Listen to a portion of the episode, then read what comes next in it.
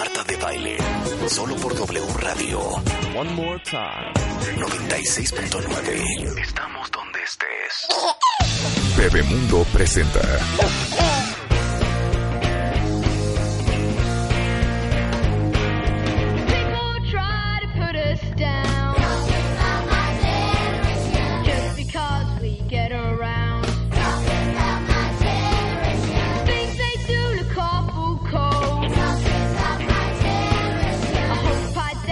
Las 11 de la mañana en W Radio y cortesía de la plataforma Bebemundo, una plataforma que está online en bebemundo.com, dedicada desde hace 19 años a generar contenido con especialistas increíbles de todas partes del mundo para los papás conscientes responsables. Es que está con nosotros Vidal Schmil, un gran pedagogo, especialista en desarrollo humano, autor del libro Disciplina Inteligente y Berrinches, su manejo eficaz. Aparte es fundador de Escuela para Padres. Y el señor aquí en México, miren, yo no sé en Irlanda, en Dubái, pero aquí en México es una eminencia muy reconocida en la pedagogía. Hombre. ¿Viste qué bonito te Qué presenté? Para que veas que ¿eh? no tengo ganas de pelear contigo hoy. No, no, no, no pelearemos. Yo solamente voy a empezar con una pregunta muy sencilla. ¿Estás educando a tus hijas e hijos para que sean adultos o eternamente? Niños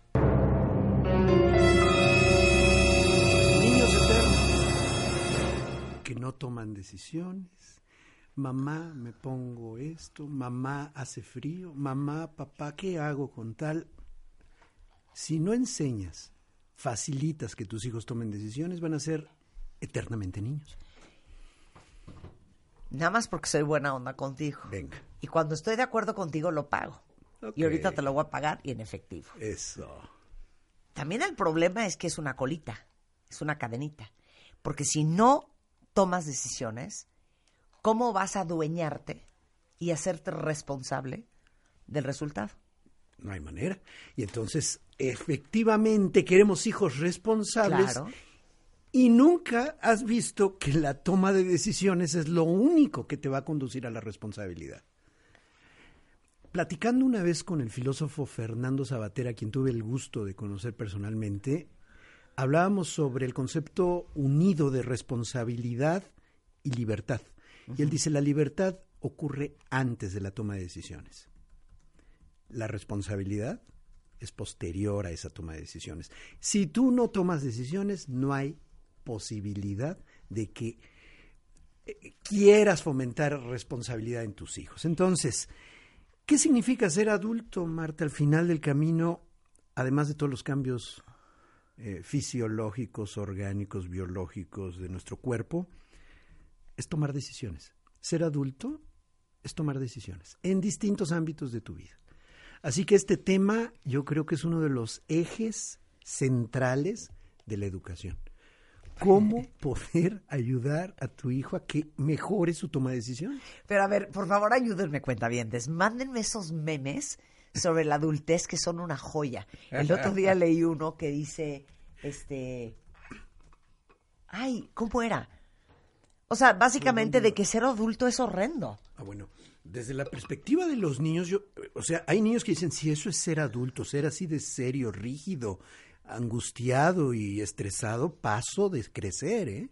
Claro. Efectivamente. Entonces, ¿qué necesitamos para poder decidir No, bien? pero, pero espérate. A ver, antes de que digas eso, voy a hacer una pregunta a todos los cuentavientes.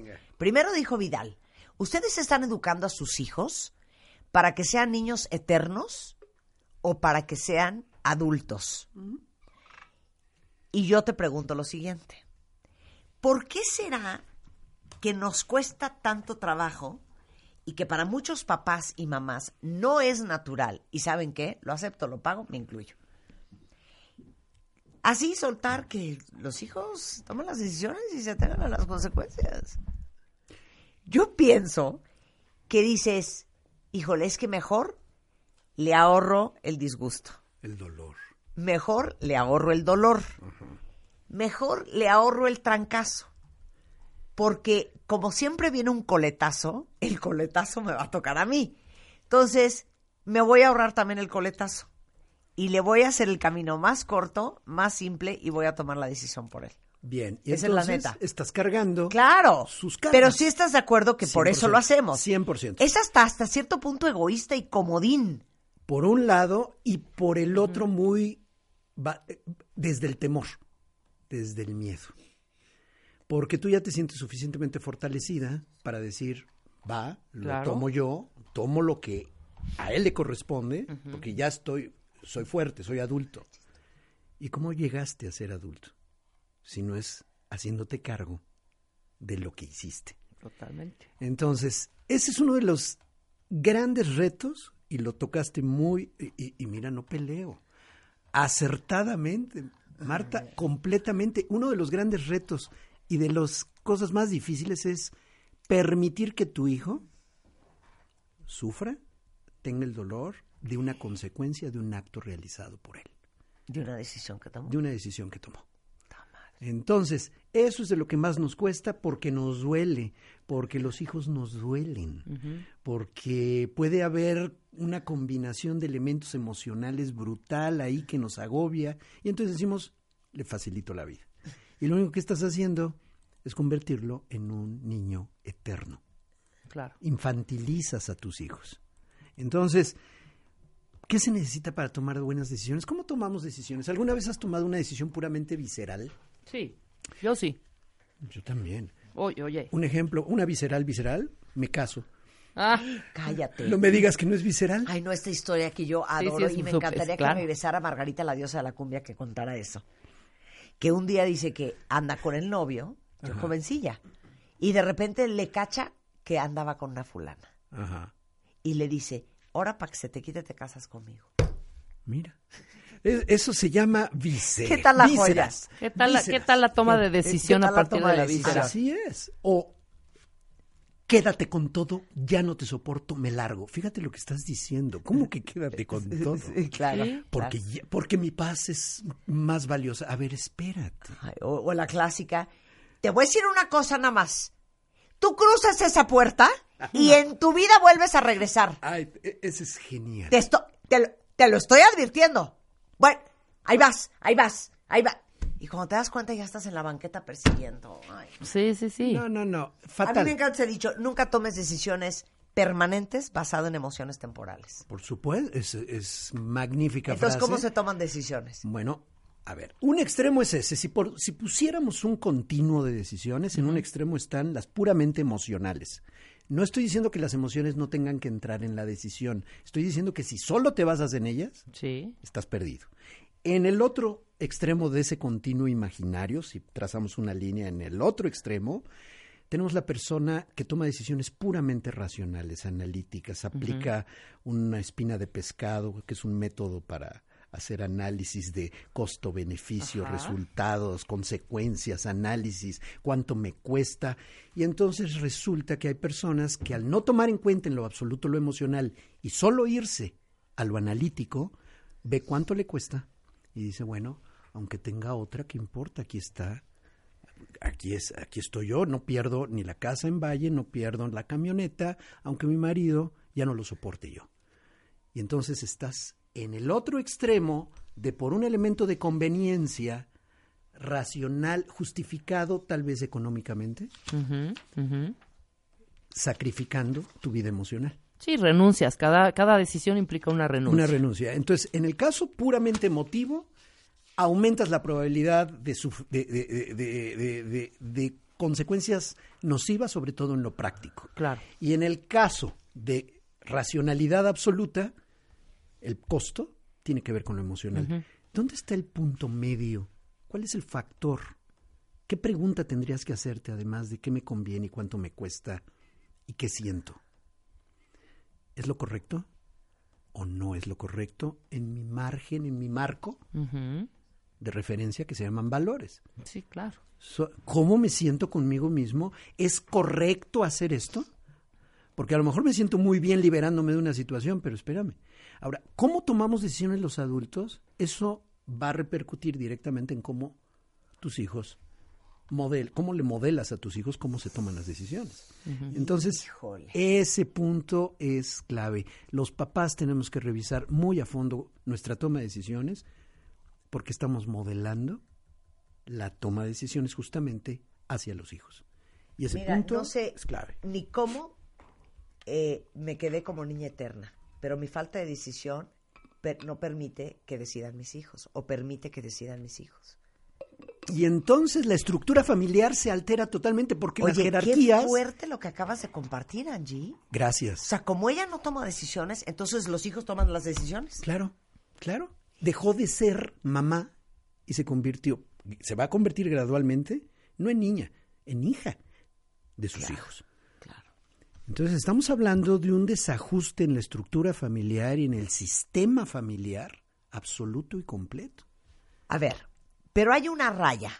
También no seas payaso. A ver, A ver. a ver, a ver. Esta es la raya. Oye, pues es que mi hijo, pues es que él decide que no se quiere poner el cinturón en el coche. Ay, bueno. Ay, bueno. Ay, ay, ay. No me puedes decir, no seas payaso. No, no, no, no va por ahí, no, por Dios. No, pero a ver, puse un ejemplo muy estúpido. No puede- Pero hay cosas muy complejas. Hay finas líneas que dices, ya sabes, de, bueno, pues es que mi hijo no tiene 17 años, lo estoy viendo ansioso, ansioso y deprimidón y no quiere ir a terapia. ¿Qué hago? ¿Tomo la decisión por él? Sí. Sí. E- es- esas son las cosas. Sí. Es una fina Hay- línea bien difícil. Yo diría que hay, yo, yo más que líneas lo que veo son como márgenes de decisión de acuerdo con la edad. Yo a un niño nunca le voy a permitir que no se ponga el cinturón de seguridad y no es pregunta. No le voy a dejar decidir eso. Es como no le voy a permitir que decida si toma la medicina o no, o si va a la escuela o no. Esas son decisiones que me corresponden a mí, como mayor, como adulto responsable de un hijo.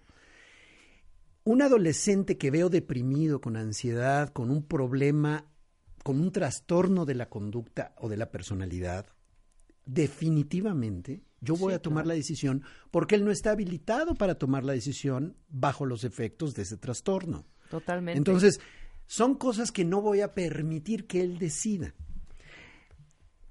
Pero eso no significa que no tenga yo que ir entrenando gradualmente a mi hijo para que tome decisiones de lo que le corresponde a él, insisto, dentro de cierto marco. a ver, pongamos Vamos a poner un ejemplo.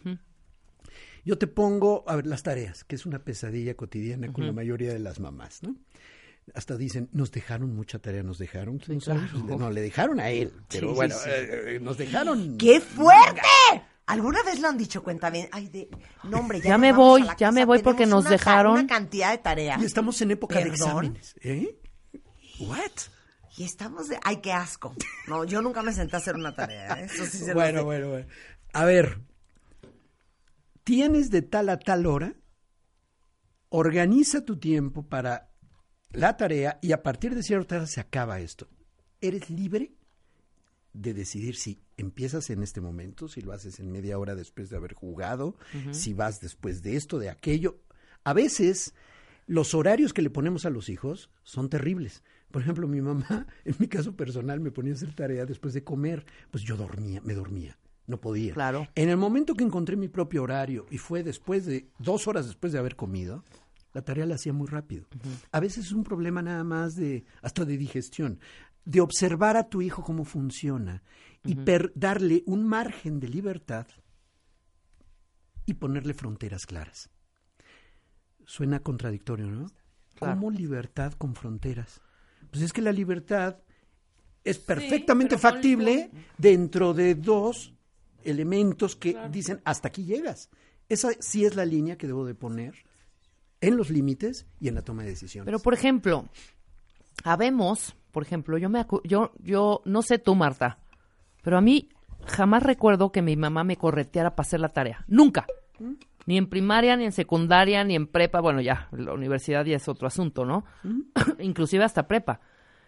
Pero eso lo vas aprendiendo porque estás viendo el ejemplo de tus papás, cómo ellos de alguna manera se disciplinaron y tomaron ciertas decisiones y tú dices, claro, o sea, esto tiene que ver con los valores o ya es de personalidad, o sea, el que es huevón es huevón. Sí, e- e- es una combinación de factores y uno de los puntos más que observar y esos valores que yo le puedo haber inculcado a mi hijo, también tiene que ver con la ansiedad de los papás. Muchos papás están tan ansiosos porque su hijo coma, o porque su hijo haga la tarea, o porque su hijo haga tal o cual, y, y con una obsesividad sí. por la perfección, que el niño sabe de dónde agarrarse para Sí, pa- claro. para contestarte Uy. cuando no está de acuerdo en algo. Claro. Entonces, si tú te pones de pechito y le dices, la tarea es muy importante y es lo más importante y es- y, lo, lo nota en tu conducta, aunque no se lo digas con Sí, palabras, sí. pues el niño de ahí se va a tomar. Los papás con menos ansiedad sobre el tema de las tareas tienen hijos que hacen tarea. Sí, claro. Los papás con menos ansiedad Es sobre como la que tú, comida, es- es- eso era por lo menos lo mínimo que podías hacer en la casa, además de tirar la basura y lavar tu plato después de comer, es ¿no? parte de lo que te toca. Claro, me toca hacer mi tarea. No hay más, no está negociación. Claro. Estamos de alguna manera decidiendo tanto por ellos que estamos debilitando el carácter de los hijos. Queremos que nuestros hijos aprueben el año escolar porque por presencia. Hasta las políticas educativas están en esa dirección. Sí, ya no hay reprobados. Sí, se ya van a no hay, ya es reprobar a una los nueva- niños. No, no hay reprobados porque pobres van a sufrir, ¿no? Su autoestima y su inclusión. Y entonces tenemos personas que por presencia les tienes que dar el diploma. Pues sería diploma de asistencia, pero no de que sabe. Claro. Creo Claro. que estamos haciendo un daño terrible a nuestro sistema educativo, permitiendo que los niños no sufran en un afán y que no tengan lucha, que no tengan struggle, que no tengan Sí, sí, sí, que compitan, sí, que le- reto. que reto de, Claro. real. No lo están teniendo. Se lo queremos, ¿por qué? Porque, pues pobre, su autoestima, la inclusión, lo políticamente correcto. Y entonces, como tenemos que incluir a todos, Sí. pues la gente no se esfuerza. Sí, adaptaciones de, de modelos de pelear con el señor. adaptaciones de No, no, modelos de tercer mundo, de primer mundo a tercer mundo que es Y en el primer O sea, mundo no, sé total, qué, ¿eh? no sé cuál fue el- la motivación, además pero sí te voy a decir una cosa. Venga. Para mí, el tener un 6 o tener un 9 no es definitorio de alguien exitoso profesional y emocionalmente. Eso lo hemos platicado Te lo digo veces. porque a mí me pudieron haber, ¿qué? A mí me pudieron haber, bueno, a mí me pudieron haber, a mí me reprobaron 754 veces. Mi punto. no, para mí sí es No importante es que un ahí. médico tenga un, Tienes que un nivel esforzarte, grande. Tienes que tener buen nivel. De Vuelvo a tu calificación. punto. Y tú tienes un nivel de exigencia. Algunos no, y a Marta. tu gente. Pu- Puedo creer que algunos sí, no. Poco sí, común. entiendo, sí, sí, sí. sí, tal vez no es en lo pago. académico. ¿Sabes qué? Lo pago. Vale. Lo pago. Lo pago. Lo llevo, pago. llevo dos. Ok, regresando, tres criterios para ayudarle a nuestros hijos a tomar buenas decisiones. Son tres, con Vidal Schmidt en W Radio. Instagram de baile. Síguenos en Instagram como Marta de Baile. Y no te pierdas lo mejor de Marta de Baile dentro y fuera de la cabina. Instagram Marta de Baile. On the go. Escuchas a Marta de Baile por W Radio 96.9. 15 años de Marta de Baile. Estamos de vuelta. Son las 11.33 de la mañana en W Radio. Estamos platicando con un gran pedagogo, Vidal Schmil, sobre cómo le ayudas a tus hijos a que mm, desarrollen como hábito el tomar buenas decisiones. Y decíamos antes del corte que tienes tres criterios muy puntuales. Una especialista australiana en el tema de decisiones, Felicity, Felicity Haynes, habla de tres factores. Los sentimientos, que ya habíamos hablado, las consecuencias y los valores. Es decir, a nivel sentimientos, antes de que tome la decisión tu hijo y antes de que tú tomes una decisión, deberías contestarte, ¿estoy considerando a los demás como seres humanos con sentimientos similares a los míos? ¿O cómo me voy a sentir conmigo misma o conmigo mismo después de hacer esto que estoy decidiendo hacer? Sentimientos los tienes que poner en la ecuación de tu toma de decisiones. Valores. ¿Estoy actuando de acuerdo con mis valores? ¿Me estoy comportando con los demás como quisiera que los demás se comportaran conmigo? Elemental pregunta. Y consecuencias. ¿Cuáles serán las consecuencias a corto y largo plazo de para mí y para los demás? La pregunta clave es, ¿los beneficios de hacer esto superan a los efectos negativos? Sentimientos, valores y consecuencias para la toma de decisiones. Esto es básico como criterio va- elemental para tomar cualquier decisión. No te vayas solamente por el sentimiento, no te vayas solamente por los valores y no te vayas solamente por las consecuencias. Analiza los tres y entonces tendrás pues una toma de decisiones más enriquecida. Básicamente, esa es una de las aportaciones, porque los hijos de verdad no tienen una autonomía moral. ¿Qué es la autonomía moral? Pues es la capacidad para distinguir lo correcto de lo que no lo es y tomar decisiones de acuerdo con esto, asumiendo la responsabilidad por los resultados.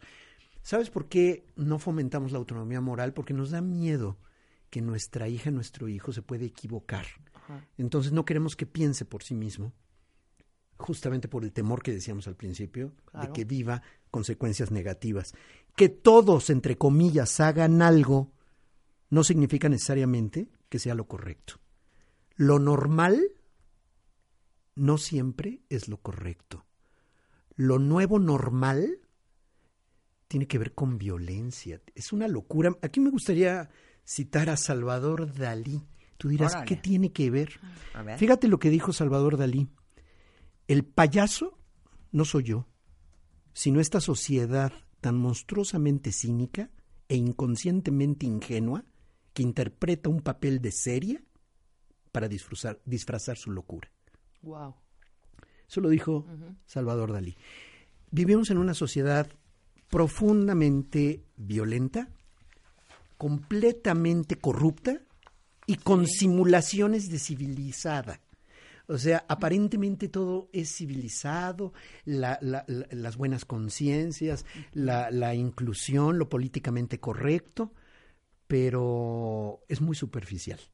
De fondo hay una violencia latente, potencial, y se manifiesta de pronto, hay una tormenta, tormentas hay muchas, pero que la tormenta perfecta ocurra y ocurra lo peor, son muchos factores combinados que estuvieron con una persona en el momento específico Claro. para que tomara la peor de las decisiones. Y estoy retomando el caso de José Ángel en Torreón, en la escuela el viernes pasado, cuando mató a su maestra y se suicidó. Va más allá de una toma de decisiones como lo que estábamos planteando nosotros en la vida cotidiana.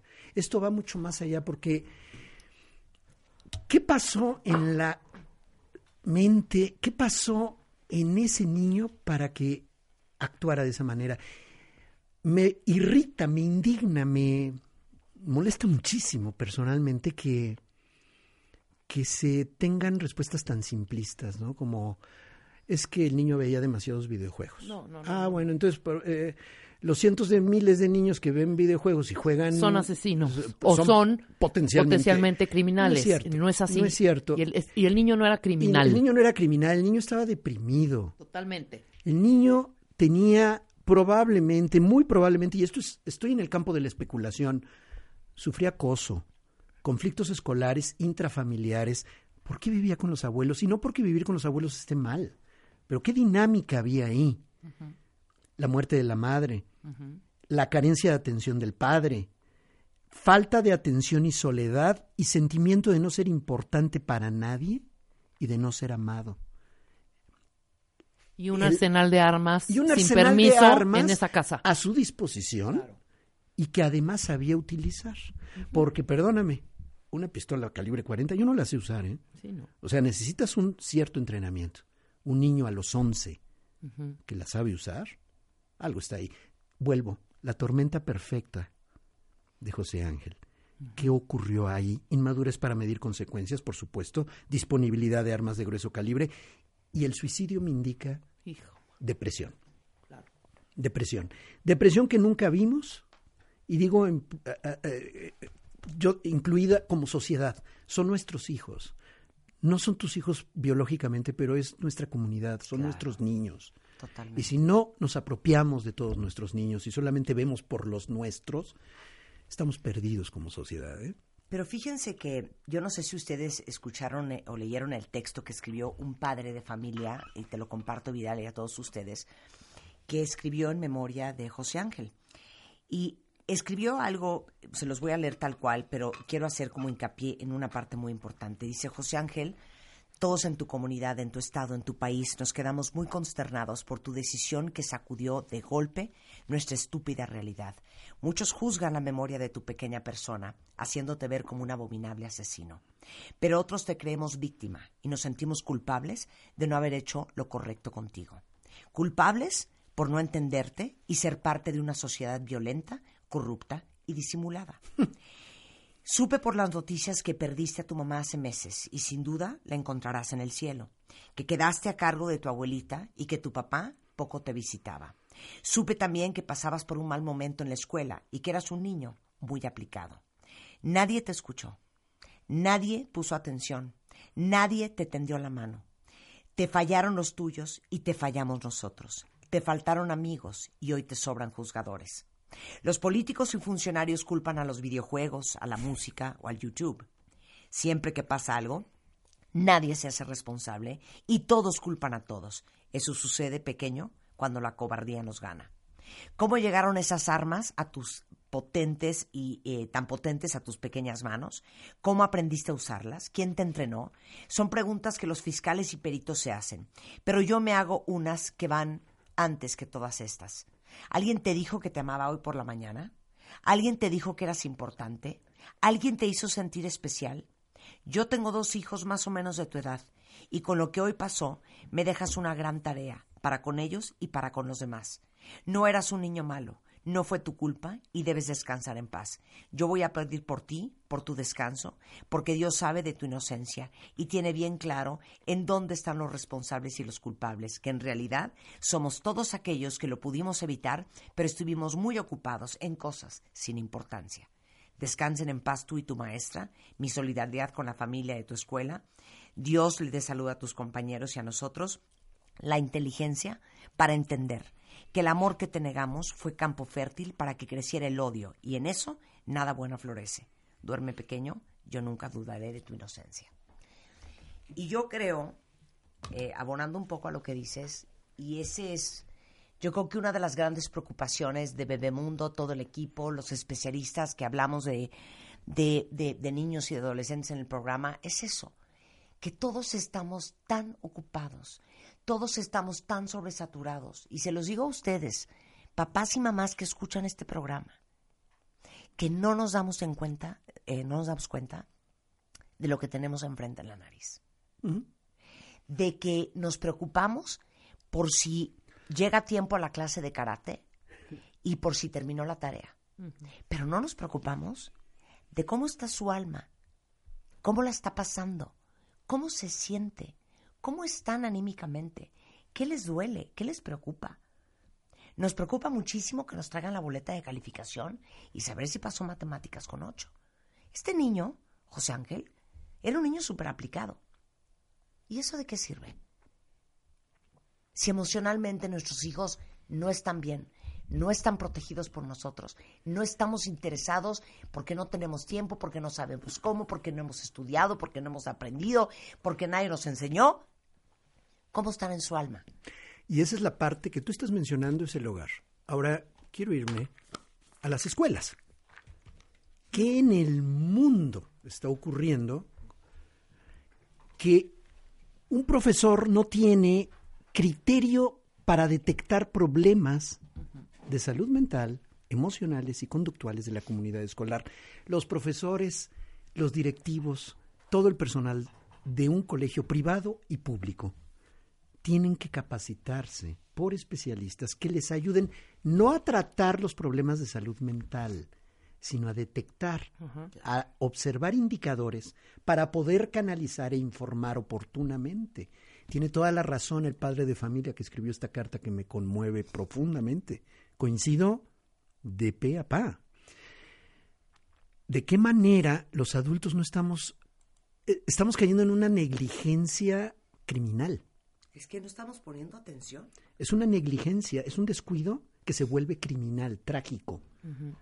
Se necesita capacitar a los profesores para que sepan, conozcan qué, en qué fijarse, saber ver, tener criterios para la detección de problemas de esta naturaleza. Y además se necesita realmente, realmente, y esto va a parecer como que estoy jalando agua a mi molino, pero no, es escuela para padres como política de Estado. Sí.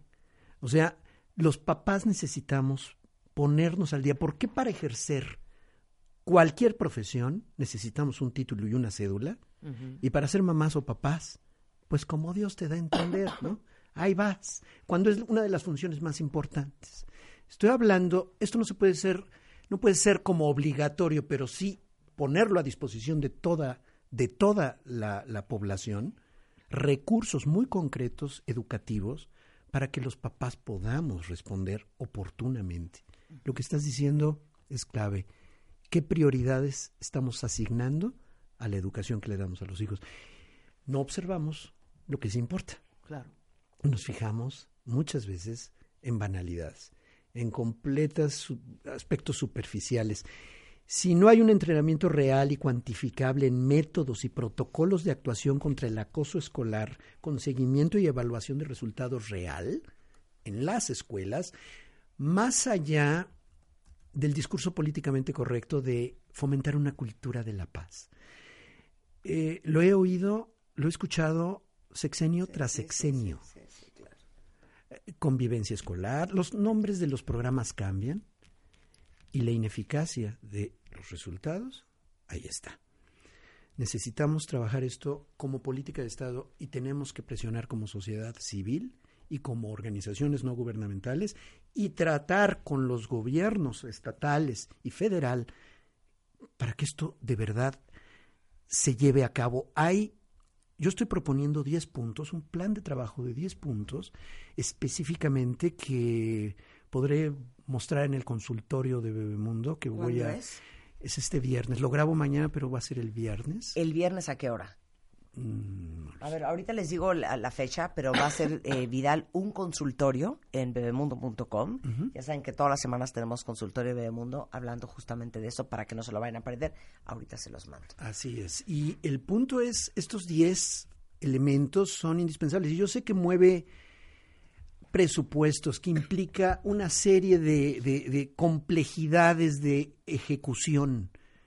Pero caray, si esto no es prioritario, Claro. entonces yo ya Claro. no sé qué, qué, qué Claro, puede ser importante. Porque aparte, ¿saben que Ahorita estaba pensando que no sé por qué tendemos a creer que nuestros hijos son performers. No sé cuál es esa traducción. Eh, enten- entiendo el, el que concepto. realiza, que No, eh, el, performa- como- el performancero Sí, es... o sea, eh, son performers, son intérpretes. Ah. son- Sí, intérpretes, Son, son intérpretes. intérpretes. O sea, están aquí to perform. Eh, en el colegio, eh, en, en eh, las labores del hogar, en sus tareas, en sus clases extracurriculares, eh, en la casa de la abuela el domingo, con la tía que vino de fuera a visitarnos. O sea... Tienen que no hacer sé- un buen papel. O sea, exacto, son performers. Y les digo una cosa, que fue mi gran descubrimiento en diciembre, que hemos reído con ese cuento sin parar, diciembre de 2018. Que es que los hijos son personas. O sea, antes de ser tus hijos, es gente.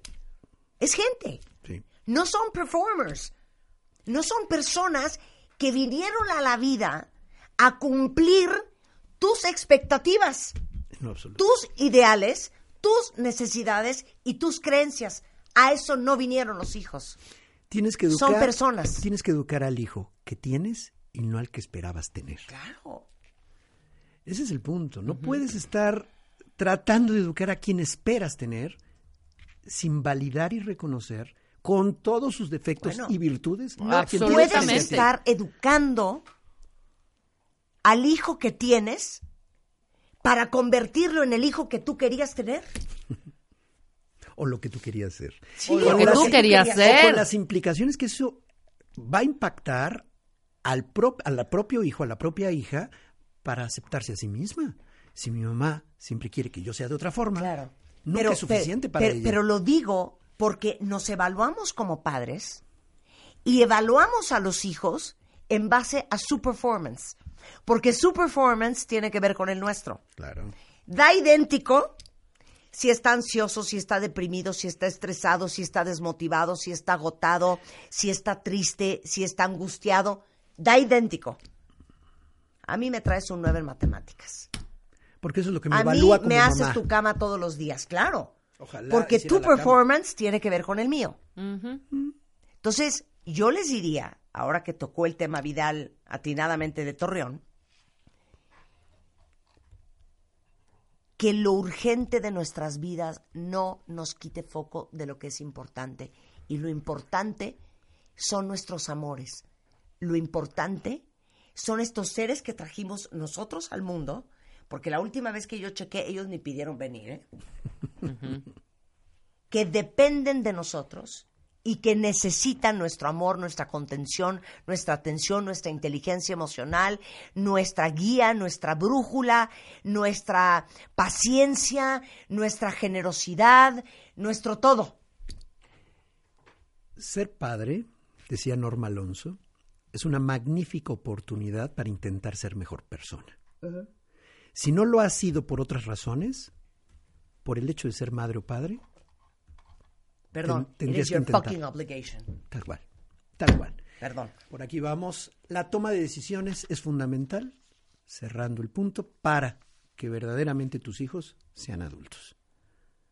Esa es la razón por la que estamos educando y haciendo todo este esfuerzo. Claro. ¿Y qué esfuerzo? Pues ¿Y sí. qué esfuerzo? Pues sí, claro, en el día a día. Entonces, la ¿cómo me siento conmigo mismo? ¿Estoy tomando en cuenta mi dignidad y la de otros? ¿Qué consecuencias podría tener para mí, para los demás? Son preguntas que son, le tienes que inculcar a tus hijos para que no tomen decisiones simplemente porque todos lo hacen, porque todos piensan que es lo correcto, porque es lo nuevo normal. La nueva normalidad es terrible sí tenemos que modificar eso y tenemos que ser capaces de modificar ese enfoque de qué es lo, lo que hoy se considera normal y qué tan sano o enfermo es eso. Básicamente. El consultorio de Bebemundo eh, es viernes 10 y media de la mañana en Facebook y YouTube. Ahí va a estar Vidal Schmil para que no se lo pierdan. Una propuesta en todas de las 10 plataformas puntos. De Bebemundo. Y sepan que Vidal Schmil, que es fundador de Escuela para Padres, justamente entendiendo que este programa se escucha en muchas otras partes del mundo, tanto en Estados Unidos como en Latinoamérica, de Europa y hasta Asia, y que todos los que somos papás compartimos las preocupaciones propias de, de lo que eso implica, ha creado una plataforma enorme eh, online para que todos tengan acceso a todos los contenidos y la información y, y la educación que tiene Vidal y su equipo. Más de 70 videos de distintos temas. Dos cursos, uno completo de disciplina inteligente paso a paso, otro de berrinches, su manejo eficaz. Es como un Netflix del parenting, es para que me entiendan. O sea, pagan una membresía y la gente está viendo cursos y está viendo conferencias. Estoy fomentando membresías escolares para de verdad abaratar, hacer accesible esto y que las escuelas puedan darle a sus padres un proceso permanente de capacitación y actualización. Escuelaparapadres.com. Ok, ahorita lo vamos a postear en redes sociales. Y escuela-padres, eh, igualmente en Twitter, y escuelaparapadres.com. De Vidal Schmil en Facebook. Muchas gracias, querido. Un abrazo. Un Gracias. placer tenerte acá. Estuvo intenso, ¿no? Bueno, regresando del corte, vi- viene peor. Eh, invitamos al doctor José Manuel Mier, es una eminencia en el tema de la cirugía de pulmón, es especialista en cáncer de pulmón, es director del Instituto de Cirugía Torácica Mínimamente Invasiva del Hospital Ángeles de las Lomas. Y Rebeca, como no tiene paz, pues este miércoles 15 de enero, ahora sí que estábamos chupando tranquilos, y se dejó venir con todo. Y al regresar vamos a hablar cómo chingaos se deja de fumar. Dejamos el maldito cigarrito. Al volver ¿Eh? en W Radio. Bebemundo. ¿Te quedaste con dudas? Entra en bebemundo.com y aprende más de nuestros especialistas.